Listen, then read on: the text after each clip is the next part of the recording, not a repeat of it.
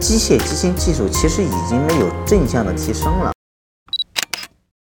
今天给大家带来的是伊塔二八九二 A 二的机芯评测。今天我用第一种人格，希望大家能够喜欢。先讲机芯参数：节拍二八八零零，储能四十二个小时，保持数二十一转，两个英加百路的避震，有卡度的百轮带微调，离点个股游丝，擒纵是杠杆的，双向上链的滚珠轴承自动锤，一个发条盒停秒，顺调力，不防磁。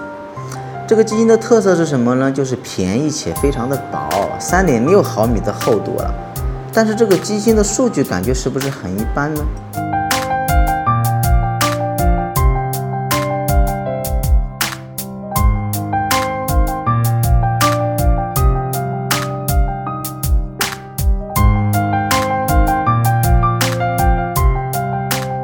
今时今日来讲呢，确实是挺一般的，因为它是来自一九七六年，当年伊塔二八九二和劳力士三零三五被号称为最稳定的两个自动机芯。尽管几十年已经过去了，但是它还是依旧够用。缺点无非就是自动轴承有点太大了，自动上链效率低一点。为什么设计的这么大呢？因为它的自动锤结合自动轴承呢是少有的软连接，是固定片卡住的，不是硬连接的。如果轴承太小的话呢，自动锤非常容易剐蹭机芯嘛。只是这个大小的比例呢，在新款的八八八机芯上面才是最好的状态，二八九二还是有点太大了。